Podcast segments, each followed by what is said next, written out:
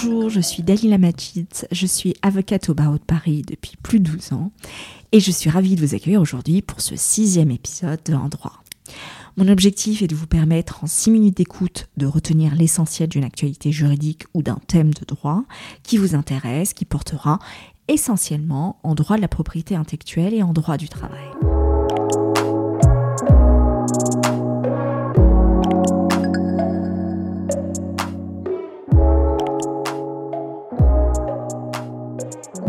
Aujourd'hui, je vais vous parler du co-emploi qui demeure une situation très exceptionnelle et un récent arrêt du 25 novembre 2020 insiste donc sur ce caractère exceptionnel du co-emploi.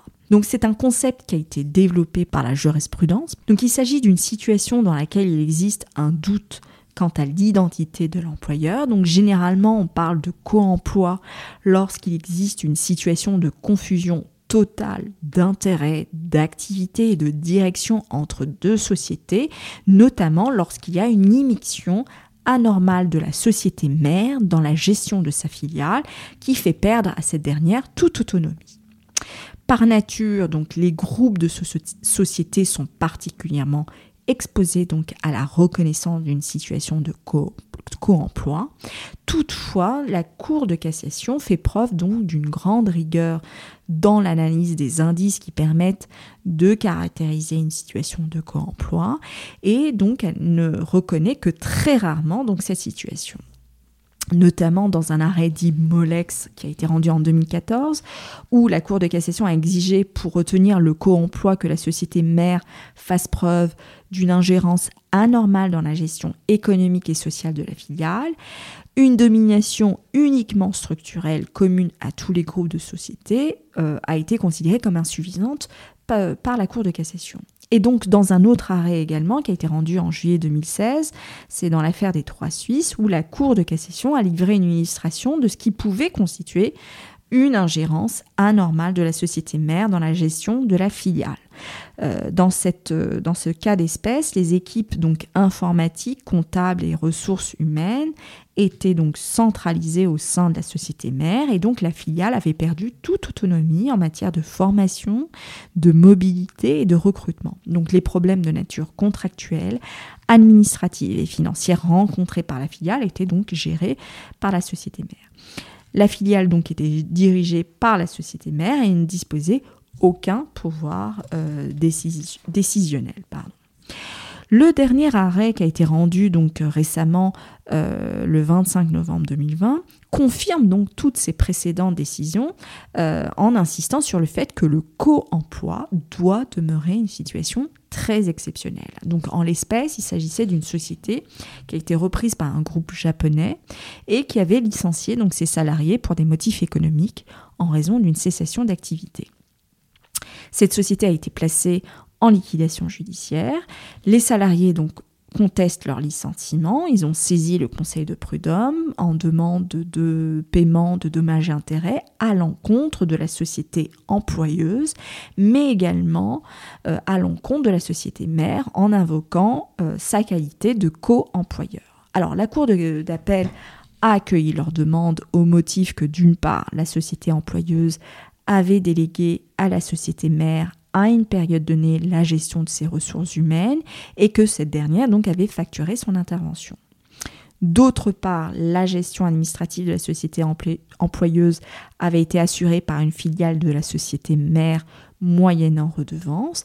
Et enfin, la société mère avait repris les actifs de la société employeuse à son profit et au profit de ses filiales dans des conditions désavantageuses pour cette dernière. Les juges du fond donc ont déduit euh, de ces éléments de fait que la société mère devait être considérée comme étant le co-employeur des salariés licenciés. La société mère a formé un pourvoi en cassation, donc elle conteste l'arrêt rendu par la Cour d'appel au motif que les conditions de qualification du co-emploi n'étaient pas euh, réunies. Et donc le 25 novembre 2020, euh, la Chambre sociale de la Cour de cassation a cassé donc la décision euh, des juges du fond au motif que ces derniers n'ont pas caractérisé une immixtion permanente de la société mère dans la gestion économique et sociale de la société employeuse, conduisant donc à la perte totale d'autonomie d'action de cette dernière.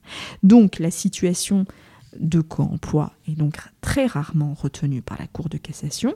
Et donc par cet arrêt, la Cour de cassation précise clairement les critères qui sont applicables en matière de situation de co-emploi.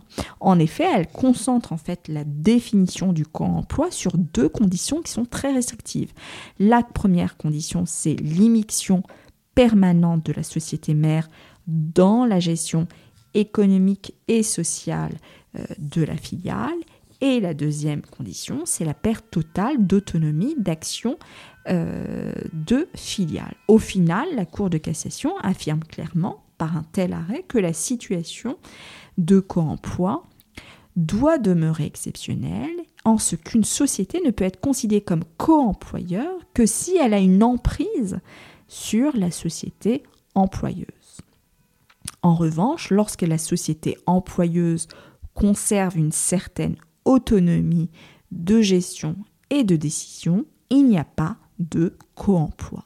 Donc, euh, pour qu'il y ait au final co-emploi, il faut respecter les deux conditions qui ont été limitativement euh, précisées par la Cour de cassation. Voilà pour aujourd'hui. Vous pouvez donc retrouver cet épisode sur mon blog www.dalinamagid.blog.